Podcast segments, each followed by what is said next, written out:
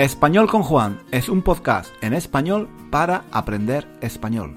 Si tienes un nivel intermedio o intermedio alto de español, nuestro podcast te puede ayudar a mejorar tu nivel de comprensión y a aprender gramática y vocabulario en contexto, de una forma natural, escuchando los comentarios y las divertidas historias de Juan. Puedes leer la transcripción de cada episodio en nuestra página web, 1001 Reasons to Learn Spanish.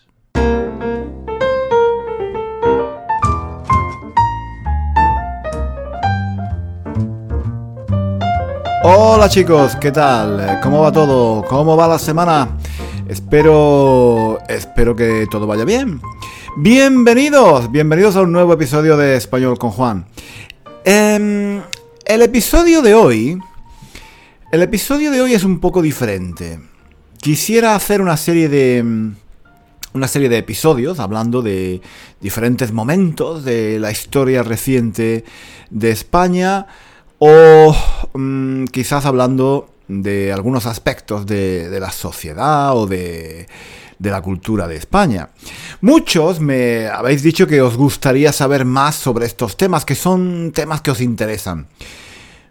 Mm, me parece, me parece normal, me parece normal. Si estáis estudiando español es normal, es normal sentir curiosidad por cómo es España, cómo es la sociedad, cómo son los españoles.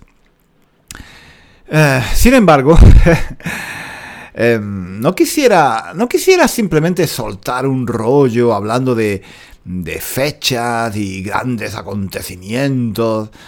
Mm, este día sucedió tal cosa, este año pasó esto. Eh, no, yo creo que yo creo que para eso ya están los libros de historia o tal vez la Wikipedia. En la Wikipedia podéis encontrar mm, todo ese tipo de información, digamos, factual, basada, basada en los hechos. Mm, yo quisiera, yo quisiera darle un toque personal a, a esos hechos, contar, contar cómo es España desde el punto de vista de, un español, desde el punto de vista de alguien de la calle, de alguien que, ha vivido allí. Es decir, lo que me interesa no es tanto contar los hechos, sino cómo, cómo yo los viví. Yo os puedo contar mi propia experiencia personal, mis sentimientos, mi punto de vista, cómo se vivían en la calle esos acontecimientos. En fin, em, no sé, como siempre, como siempre, supongo que habrá gente a la que le guste este tipo de episodios y habrá gente a la que no le guste. Pero me gustaría probar, a ver, a ver qué tal, y, si a la mayoría le, les, eh, si a la mayoría le gusta, pues haré, haré más episodios, mm, haré más episodios de este tipo, ¿de acuerdo? Eh, claro, si veo, si veo que a la mayoría de la gente no, no le interesa. No le, no le interesa. Eh, este tipo de. Este tipo de. Este tipo de, de episodios, pues dejaré de hacerlos. Pero yo creo que vale la pena probar, ¿no? Como suele decirse, renovarse o morir. Renovarse o morir. El episodio de hoy se llama Franco ha muerto. Supongo que supongo que no tengo que explicar de qué se trata, ¿no? Venga, vamos allá.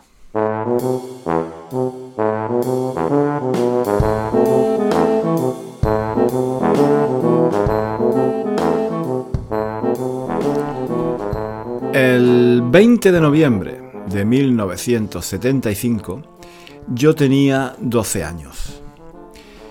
Mm, me levanté temprano, me vestí, Desayuné y salí de casa para ir al colegio, como todos los días. Entraba a las nueve. Normalmente salía de casa a las nueve menos cuarto. Iba a pie, tardaba unos 20 minutos en llegar. sí, sí, sí. Efectivamente, lo habéis entendido. Llegaba tarde casi todos los días.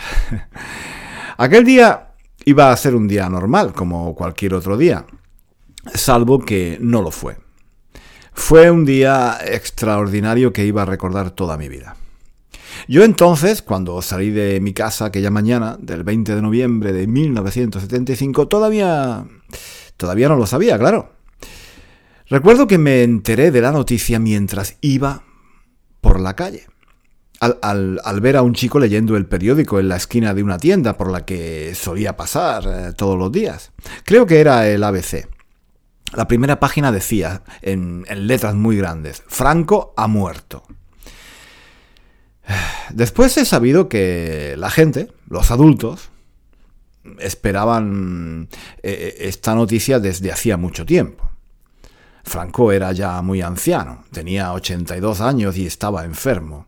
Llevaba varias semanas en el hospital y la gente sospechaba que, que algo así podía pasar de un momento a otro. Era un desenlace que mucha gente esperaba. Yo no. Yo no, yo, tenía 12 años. A, los 12 años uno no sabe de esas cosas. Eh, sabía, sí, que, que, Franco era un señor muy mayor que aparecía a menudo en la tele y que llevaba mucho tiempo en el hospital. Lo decían todos los días en las noticias, pero mm, no me esperaba que muriese.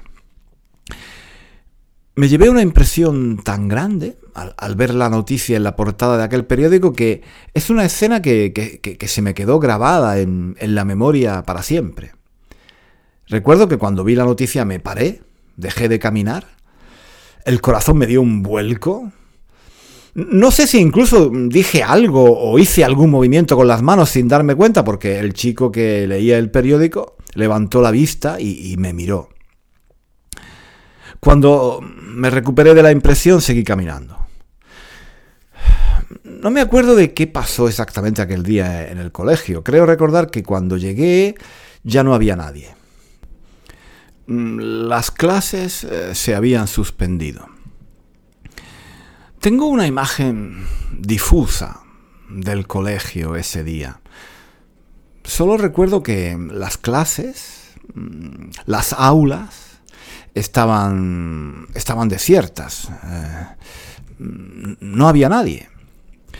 Siempre, siempre he dado por descontado que los profesores nos dijeron que, que nos podíamos ir a casa, que el colegio estaba cerrado.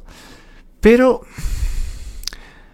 ahora que lo pienso, lo más probable es que la mayoría de los niños simplemente simplemente no, hubieran asistido ese día a, clase. Probablemente los padres, prudentemente, les, les habrían dicho a sus hijos que se quedaran en casa. Solo algunos padres despistados, como los míos, que, que no se habían enterado de la noticia, pues mandaron a sus, a sus hijos al colegio aquella mañana como, como si nada. Uno, uno de los pocos niños que había aquella mañana en el colegio era mi amigo Torcuato. Recuerdo que los dos estábamos contentos. nos habían dicho que el colegio estaría cerrado durante algún tiempo por luto. Me parece, que, me parece que nos dijeron que íbamos a estar de luto unas tres semanas. Era genial. Tres semanas de vacaciones. Recuerdo que, em, aunque llovía, mm, Torcuato y yo estábamos en el patio del colegio. No, no nos importaba mojarnos. Los dos estábamos em, saboreando, saboreando las semanas de vacaciones que nos aguardaban. Y no teníamos... no teníamos ganas de, irnos a casa.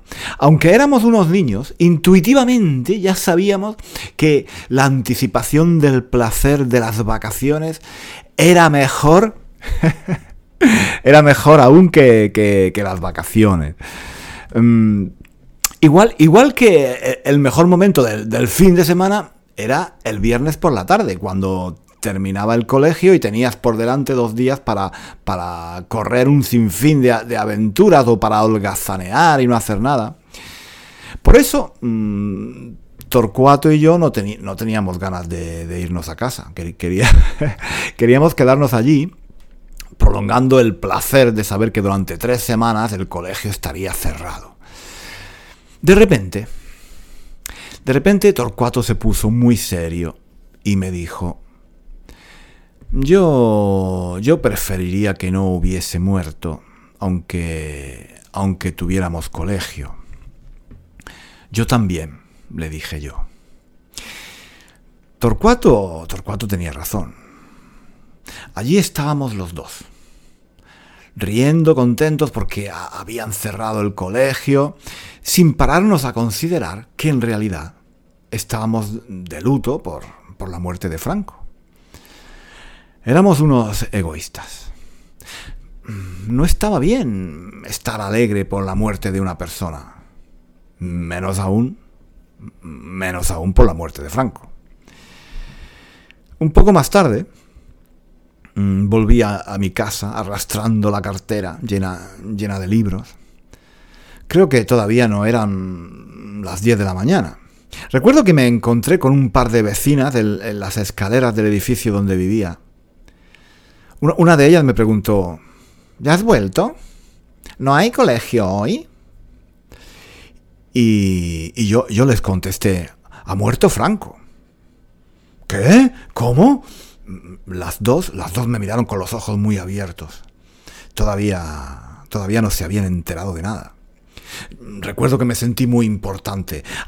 aquello era una noticia bomba y, era yo el, el que se la estaba dando. Luego entré en mi casa. Mis tías tampoco se habían enterado de nada. Mm, y, no me extraña. No, me extraña. Eh, en, la casa no había radio y ellas, ellas no ponían la televisión hasta la hora de comer. Si yo no se lo hubiera dicho, no, se habrían enterado de nada. Mm, pusimos la tele cuando, cuando un señor muy triste y con las orejas muy grandes estaba empezando a hablar españoles. Franco ha muerto. El hombre de excepción que ante Dios y ante la historia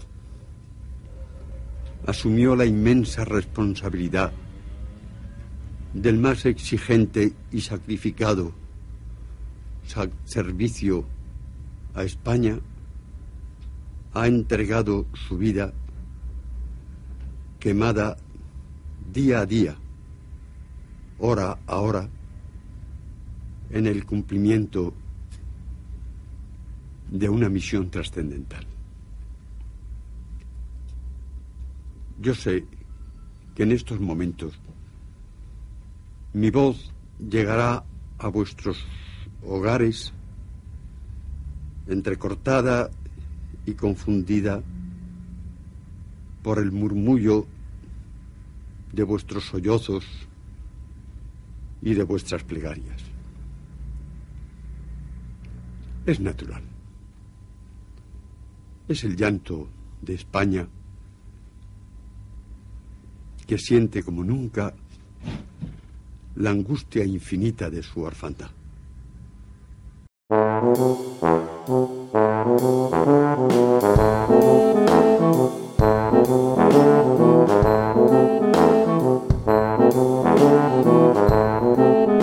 Era, era el 20 de noviembre de 1975 y yo tenía 12 años. Yo todavía no lo sabía, pero en España todo estaba a punto de cambiar. A partir de ese día ya nada sería igual.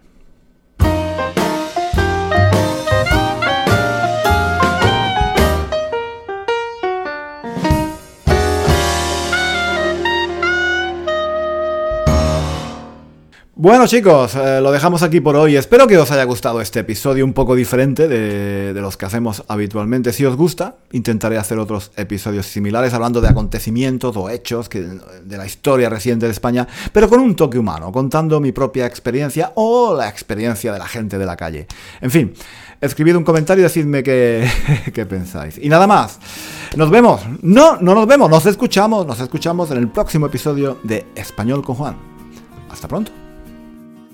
Hasta aquí el episodio de hoy. Muchísimas gracias por escuchar hasta el final. Si quieres leer la transcripción de este episodio o de los episodios anteriores de nuestro podcast, visita nuestra página web 1001 Reasons to Learn Spanish. Allí encontrarás también ejercicios y muchos recursos para aprender español. Hasta pronto.